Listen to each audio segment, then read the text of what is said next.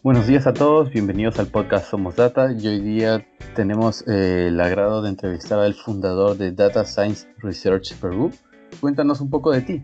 Hola, eh, me presento primero. Mi nombre es Javier Richard Capuza, fundador de la organización. Vamos a cumplir dentro de poco tres años.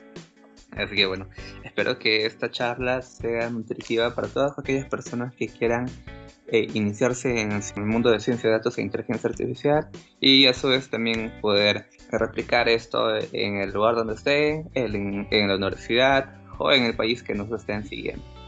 Y cuéntanos, ¿cómo así decidiste crear DSRP? Ah, ah, vale, bueno, les cuento un poco la historia de, de la organización, ¿no?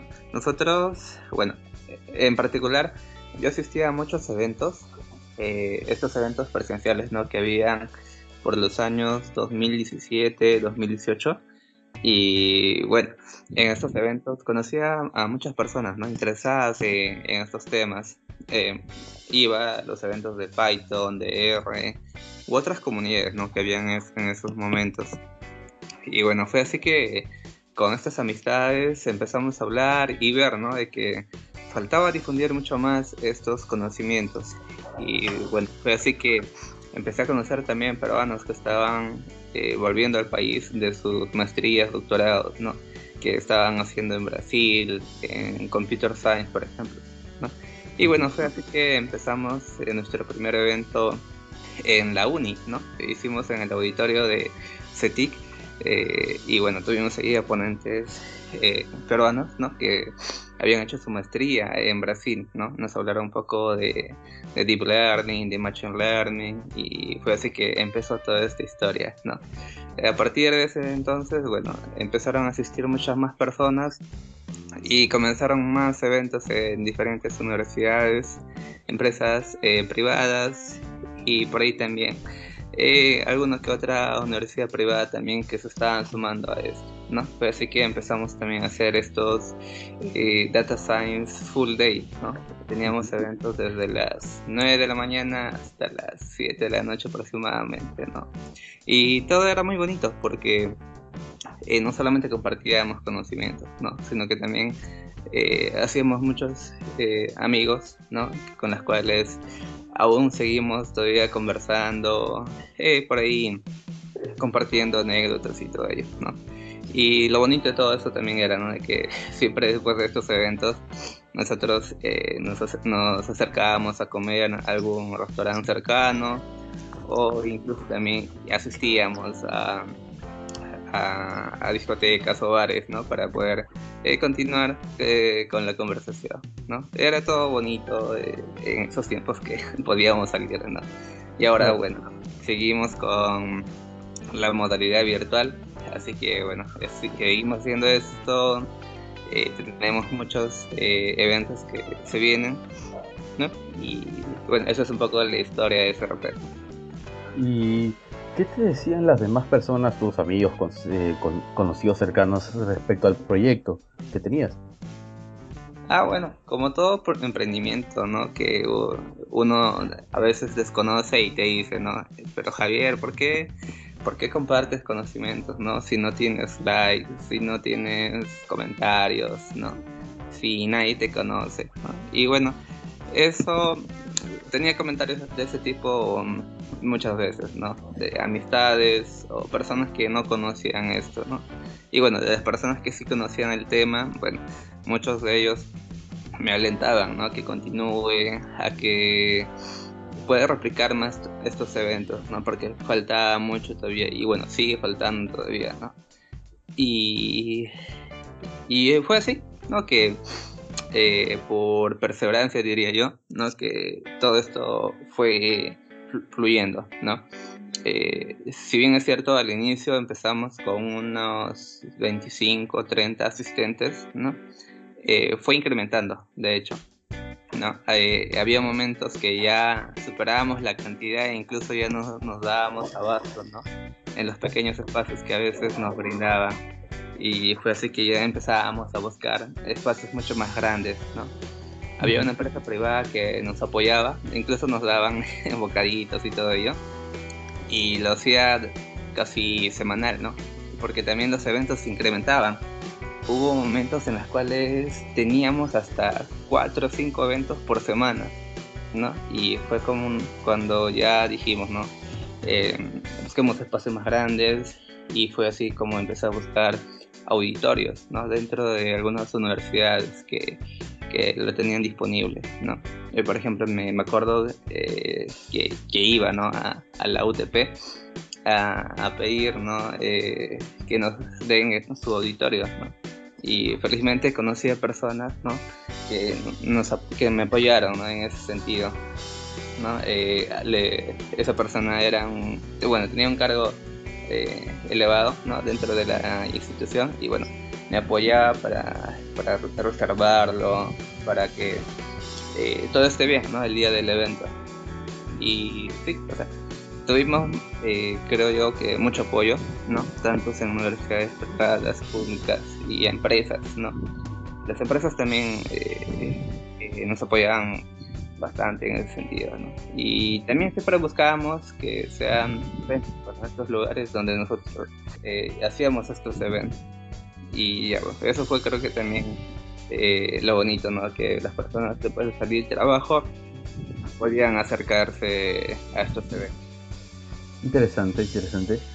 Y dime, ¿cómo así nacen los pilares de DSRP, que es descentralizar, democratizar y difundir?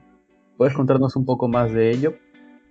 Mm, sí, eh, bueno, como sabrán, eh, DSRP inició como una comunidad. Nosotros eh, no hacemos ningún tipo de cobro. Eh, todo, todo ha sido siempre gratuito, ¿no? estos eventos. Incluso las empresas, el dinero que nos daban iba para los para las comidas, para las bebidas y ese tipo de cosas. ¿no? Y bueno, eh, como parte de comunidad siempre uno eh, tiene ¿no? ese, ese pensamiento que debemos difundir los conocimientos, ¿no? Y fue así que eh, poco a poco fue formándose, ¿no? esa, ese eslogan que tenemos de difundir, democratizar y descentralizar, ¿no? Ya en el 2019 más o menos empezó el voluntariado, ¿no? 2018 eh, fue, fue comunidad, ¿no? Y a 2019 fue como que ya eh, legalizándose la, la, organización. Actualmente nosotros somos una organización civil y bueno, manejamos un voluntariado, ¿no? Y eso hizo de que muchas más personas nos apoyen, ¿no? Y, bueno, contra todas esas personas que llegaron, eh, se armó todo esto, ¿no? Toda la misión, visión, los valores, eh, los colores de la organización, Claro, claro. De hecho, creo que poco a poco se volvió una responsabilidad mucho más grande, ¿no? Sí, de hecho que sí. Eh, de hecho que, bueno, al inicio, como todo emprendedor, ¿no? Tú haces todas las tareas. Tú, eres, eh, tú eres marketing, tú eres ventas, o sea, de todo, ¿no? O sea, atiendes al cliente y ya pues, poco a poco esas funcionalidades ya se van delegando, ¿no? Pero igual, siempre como todo emprendimiento, a veces toca eh, meter las manos ¿no? Eh, para seguir avanzando. Claro, claro. Y tú dime, ¿en qué momento decidiste que DSRP te le ibas a dedicar al 100%? ¿Qué fue lo que influyó para que dieras ese paso? Ah, bueno, de hecho actualmente estoy dedicándome al 100% a la organización, ¿no? Y creo que fue fundamental eh, todo este avance que habíamos tenido, ¿no? De hecho, 2018 eh, fue una bonita experiencia, ¿no? 2019 manejar un voluntariado eh, también, ¿no? Junto a otros profesionales dirigirlo y todo ello fue también muy gratificante y veíamos que había muchas oportunidades, ¿no? dentro de este mundo de ciencia de datos e inteligencia artificial, no, faltan difundir muchas cosas más. Y justamente llega un momento en el cual yo digo, no, ya dejó mi trabajo eh, en el que estaba, ¿no? Y me dedico al 100% a esto para ver diferentes proyectos, ¿no? Eh, y sí, actualmente ya junto a un equipo que se está dedicando al 100% venimos trabajando en varias actividades, ¿no? Y justamente en este aniversario pensamos contarles todos esos detalles. ¿Cuántos años están cumpliendo este año? Ya con este sería el tres años, ¿no? De haberlo, bueno, eh, formado en Facebook, ¿no? Interesante. Y dime, ¿cómo te sentiste tú al pasar del proceso de dejar de trabajar para otros y enfocarte totalmente a hacer DSRP? ¿Te sentiste más presionado, un poco más feliz porque era un objetivo personal tuyo? Cuéntanos un poco. De hecho, es un, bueno, es un reto, ¿no? Como todo trabajo. Y fue gratificante porque era algo que yo siempre quería, ¿no? Dedicarme al 100%. Y bueno, las cosas se dieron. Y bueno, actualmente eh, toca, ¿no? Eh, seguir remando, seguir trabajando junto a muchas personas eh, muy capas, de hecho. Y siempre, ¿no? Estar apoyando a todas las personas que nos están solicitando apoyo. Excelente. Y cuéntanos, ¿qué, qué se viene ahora para el DSRP, para esto, este nuevo año que se, que se viene con, con ustedes? De hecho, bueno, les voy a contar algo, porque en el, en el webinar que tenemos eh, vamos a detallar un poco más de todas esas actividades, ¿no? Lo que se viene dentro de CRP eh, son eh, las clases virtuales, ¿no? Nosotros queremos ofrecer clases gratuitas completas y a su vez también clases a bajo precio, ¿no? Con, calidad de todos estos cursos que necesitan aprender eh, todo profesional ¿no? que quiere meterse al mundo de ciencia de datos e inteligencia artificial, ¿no? porque son diferentes roles los que existen dentro de este mundo. ¿no? Tenemos a los científicos de datos, a los analistas de datos, a los que ven arquitectura, a los que ven infraestructura, los que ven más parte del negocio y todo ello. ¿no? Son muchos perfiles, son conocimientos bases ¿no? que uno debería tener para poder eh, especializarse en alguno de estos. ¿no? Y bueno, también tenemos lo que es nuestro hub de innovación. Ya estamos eh, trabajando en ello, ¿no? Queremos eh, apoyar más a estos emprendimientos que quieran meterse en ciencia de datos e inteligencia artificial. Y bueno, eh, aparte de los productos como los semilleros que nosotros tenemos, que ya, ya, ya tenemos varios egresados de, eso, de ese programa gratuito que, que ofrecemos, ¿no? Se vienen más proyectos dentro de, del área. ¿no? Nosotros tenemos un área que se llama eh, CECAT, eh, que es Centro de Capacitación en Tecnologías 4.0, ¿no? y que bueno, bien, pensamos sacar más actividades eh, similares. ¿no? Se vienen más grupos de estudios.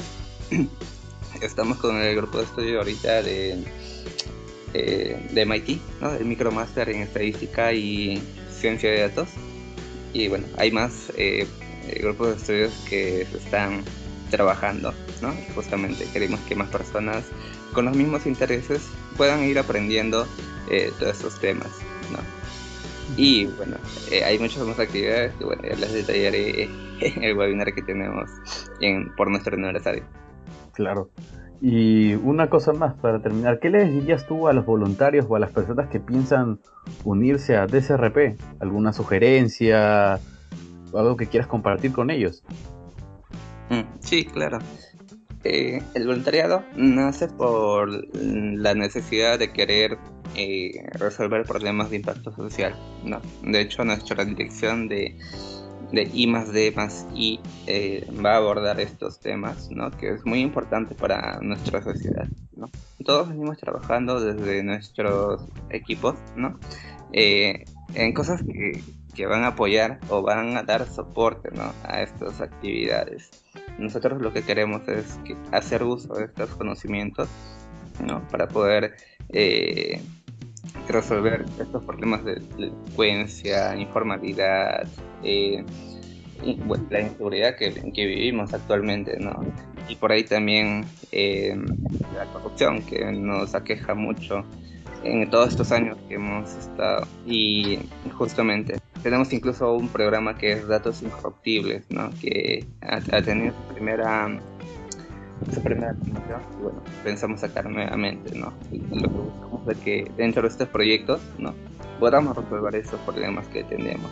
Y justamente lo que los voluntarios vienen apoyando nos van a servir para todo este tipo de cosas. ¿no? También, eh, obviamente, ¿no? nuestra nuestro eslogan ¿no? de descentralizar, democratizar y difundir los conocimientos. Se vienen muchas actividades eh, y bueno, esperemos contar todo el apoyo ¿no? para que todas estas actividades se puedan masificar y bueno, podamos seguir aprendiendo de todos estos temas. Genial. Entonces ya saben chicos, no olviden seguir todas las redes de Data Science Research Perú para mantenerse informados de todos los cursos, charlas y proyectos que se vienen. Muchísimas gracias Javier. Muchas gracias a ti. Nos vemos. Esto ha sido Somos Data, el podcast oficial de DSRP. Síganos porque se vienen muchas más entrevistas a profesionales en ciencias de datos e inteligencia artificial. Hasta la próxima.